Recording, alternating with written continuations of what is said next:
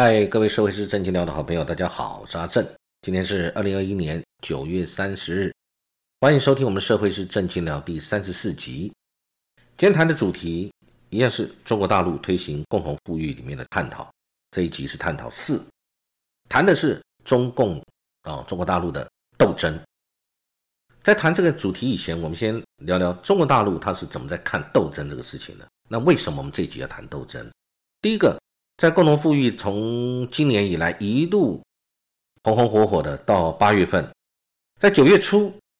那个中共的习近平总书记他在讲话里面有谈到，他说中共面临的风险挑战很多，呃，有些人总想过太平日子，不想斗争是不切实际的，而且他要求中共的年轻党员官员要丢掉幻想，勇于斗争，在原则问题上寸步不让。寸土不让，以前所未有的意志品质来维护国家主权、安全跟发展利益。他讲的这个就是斗争。其实，当然，我讲任何一个国家都一样，或者任何一个政府或人民都一样，维护自己不管是国家或你自己家庭的主权、安全跟利益，那一定是必要的，那一定是必然的。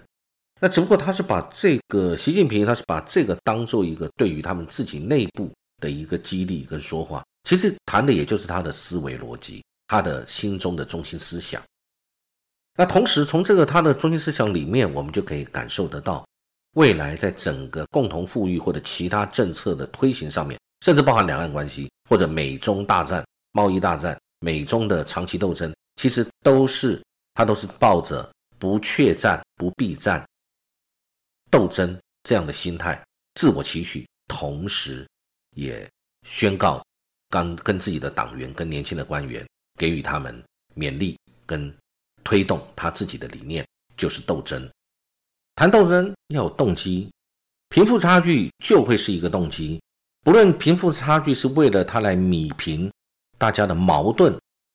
的这个一个原因，所以他要处理它，或者是因为贫富差距过大，所以他必须要用斗争的方式来让。自己的政权得以更稳固，其实这个是不同的逻辑跟面向去看这个事情。我们先讲大家的收入是怎么样。我们讲说贫富不均到底是怎么个贫富不均法？根据媒体的报道，中国人民银行人行它去年二零二零年有公布一个所谓中国城镇居民家庭资产负债情形的调查，可以发现，如果中国大陆将总资产分为五等份，前两成的家庭它的资产。是占所有家庭总资产的六十三 percent，那最后面末段班的两成二十 percent，两成的家庭，他拥有的资产比重仅有二点六百分比，二点六 percent，所以就知道这个这个贫富是真的不均，尤其家户的贫富不均。那同时呢，我我我们来看哈，中国大陆它在这个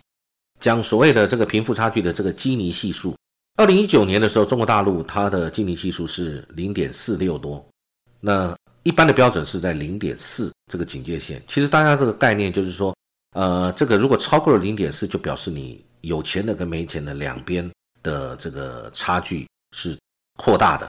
那你尽量要能够达到零点四或小于零点四。那二零一九年中国大陆的这个是达到了零点四六。那二零二零年中国大陆的财富排名，按照媒体的报道呢，它前一 percent 的总财富是占比达到百分之前一 percent 的人啊，等于百分之一的人，他的财富囊括了所有人总资产的百分之三十三成，这表示什么？这就表示这个贫富差距是很巨大的。台湾呢？台湾的贫富差距大不大呢？根据我们主计处。的这个呃，二零二零年的所谓家庭收支调查报告里面，每户可支配所得的前两成，一样我们用两成来做比较，前两成跟最后末段班的这个百分之二十的差距的倍数，已经已经连续三年都是到了超过六倍，超过六倍。所以呢，台湾的财富是不是也有贫富不均的情形？我想当然有，大家看这个数字就很清楚了。中国大陆这个改革开开放这么多年，当然台商在这边贡献了很多，但相对的，台商也不是笨蛋，台商在中国大陆当初进去也是为了，呃，便宜的劳动力成本以及原物料的取得，甚至运输上面的方便等等，呃，以及对于新市场啊，新兴市场的开拓以及技术的移转等等，其实就是在利润上面的扩大，以及市场占有率上面的扩大，以及在它的生产能量上面的扩大。其实重点就在这个。那但是相对的，也造成中国大陆的这个发展，我们台商也功不可没，我们也有一定的一个对于它的贡献。但是呢，它中国大陆改革开放这么多年来呢，它在财富累积的过程当中，它并没有平均分配到某某些人身上。那它的所得分配不均，所以造成很多的社会问题。虽然邓小平在当初讲说，先让一部分人富起来，或者甚至所谓让一部分地区先富起来。那但是他先富起来是有他相对的一个条件，但是如果以整体的公平来说，的确有些人他没有机会雨露均沾，或者没有机会参与到这样的一个成长机会，所以财富不均的情形是越来越严重。越有钱的人将会越来越有钱，结成团派，结成团块，结成联盟，结成各种方式保护自己的高墙，建立自己的贸易壁垒或者是财富壁垒，让没有钱的人只能沦为打工仔。或者是去做外送员，你是没有机会参与到财这个所谓的这个这个经济成长的财富分配里面的，你是永远贫困，处于贫困线之下。所以这个问题他必须想办法要打破。那能够打破到哪里，这个是很难说。那以前大陆他讲的就是扶贫，各位都知道这个扶贫攻坚、精准扶贫等等，他要解决这些贫富差距问题，但是可能解决的是城乡的问题，或者是啊有一些。相对的一些呃呃这个产业上面的一些问题，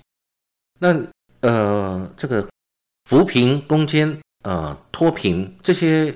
当然有它一定的一个目标跟既定的计划的达成。那接下来呢？接下来现在面临到的将就会是对于一个结构性上的调整，他要把人民把产业啊，除了要解决所谓的贫富不均的问题之外，同时准备面对未来的很多的硬仗啊。中美之间的，或者是呃面对世界性的，它的硬仗要打，所以呢，大陆经济发展它未来还是要解决社会不公，以及贫富不均，以及面对社会、面对世界、面对美国竞争的一个态势。当然，在这里面也谈到了，就像呃生育问题，其实生育问题这个是每个国家已经升级到国安问题的情形，就像我们台湾也是一样，我们到今年是生不如死，我们死亡人数还超过了。出生的人数，甚至最低的时候，呃，一个月的出生率，呃，未到一万人哦。我记得，如果是在今年年初还是去年年底吧，我们的这个呃单月，可能因为疫情也有关系，我们一个月的出生人口曾经达到到一万人。这个是什么概念？这个就是如果用这样来讲，我们一年出生也不过就十几二十万人好了。我们如果用这样的概念来看的话。那死亡的人数还大于出生的人数，那以后我们除了呃老化现象之外，接着我们面临的还会是人口不足，那是国安上面的问题。所以有人说中国大陆有三座大山，也有人说四座大山。三座大山讲的就是就业难、看病难、住房难。那现在还有一座大山讲的是养老难，因为老龄化社会在中国大陆、在台湾都一样，在世界各地也都一样，年轻人不愿意生育。其实跟财富不均也有关系，或者他们的工作不顺利，或者是呃社会上除了仇富心态之外，也有人呃就是年轻人因为内卷躺平失去了进取的精神，然后因为财富不均或者收入不稳定，他不敢生育，或者男女比例失衡，这都是现在中国大陆它社会上的一个问题，所以它急需解决相关的事。所以我们谈斗争，就要谈到中国大陆中共它在。内部的斗争或者外部的斗争，外部斗争，比如说对美国、对世界其他强权；内部的斗争可能针对他的现在共产党的政敌或者一些异议分子。不论是对哪一个，他最重要的是，因为他依托在老百姓对他的支持跟信任上面，他才能够合法拥有这个政权，同时统管这个国家跟这个社会。所以呢？他对老百姓最关心的问题，老百姓的痛点，他一定要解决。所以，我们刚刚谈过了，住房难、就业难、看病难这几个问题。那所以，我们就看未来在这一次的所有这么巨大的共同富裕、三次分配，以及对于所谓的不论是娱乐业啊，或者是补教业啊、网络业啊等等的这些。或者是巨大产业具有垄断性的这些企业上面，他把它做了一些收编跟整改整顿。那未来大家都知道，其实中国大陆在社会保险上，它有它独特的一套中国式的方式。那么五险一金这些社会保险，一金就是住房公积金，五险就是相关的五类保险，生产险、工伤险啊等等，老年险、医疗险等等的这些。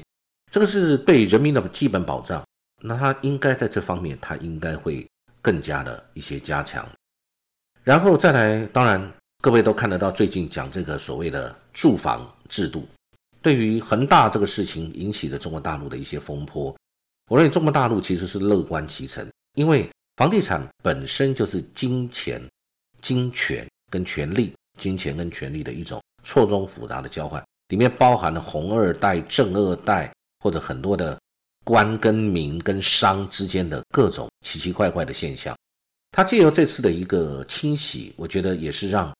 让这个地产能够降温，因为老百姓买不起房子将会是大问题。你这个学生呃儿女想要去好的学校就读补习拼命补习，这是一个大问题。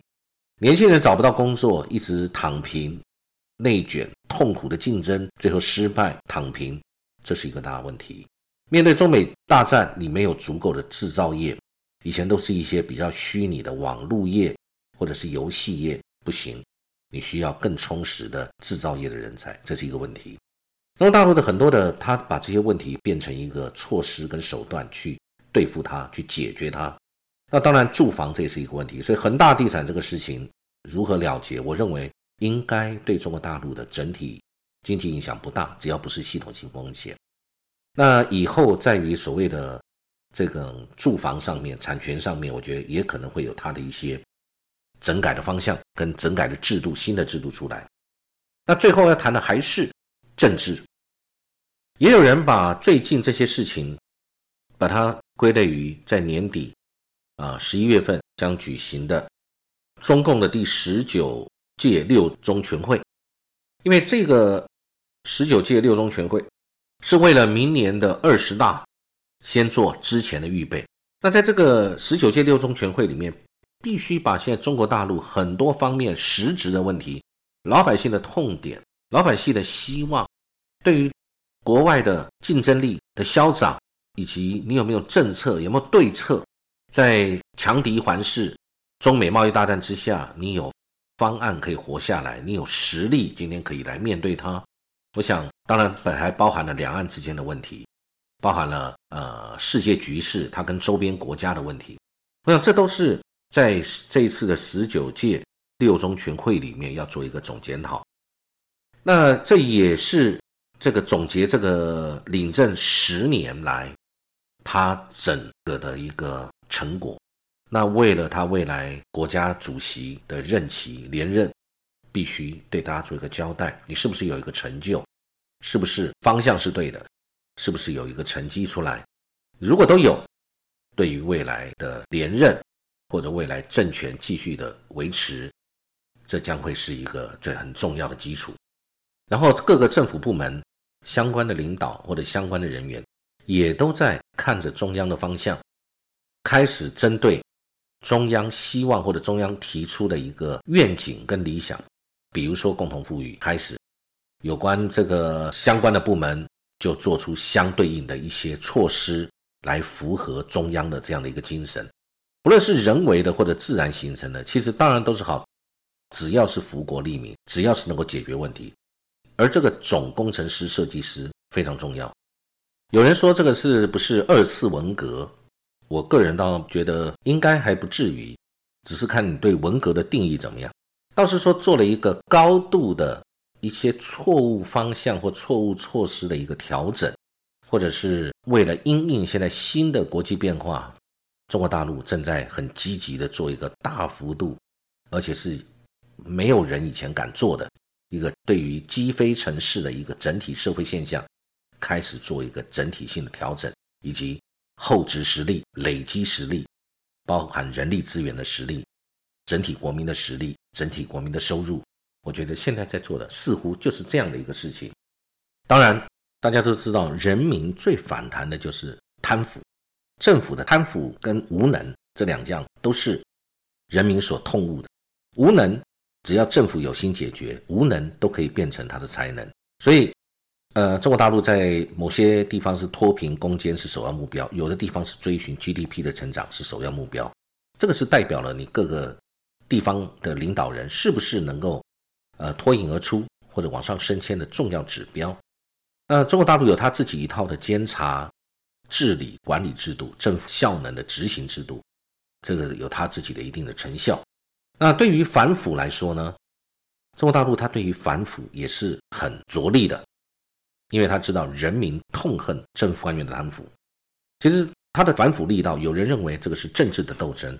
但是如果说你从被起诉的人员跟数量来说，是不是让老百姓觉得大快人心？我相信这应该也是。只要他反腐的成就是事实，而且是让老百姓觉得贪腐的人有得到他应有的报应，我觉得老百姓对于这个事情是一定支持的。对于中共政权的维系跟未来的这个延续，一定是有帮助。那今天跟大家分享这个所谓共同富裕相关的议题啊，到这里，谢谢各位的收听，祝各位有美好的一天，感谢各位。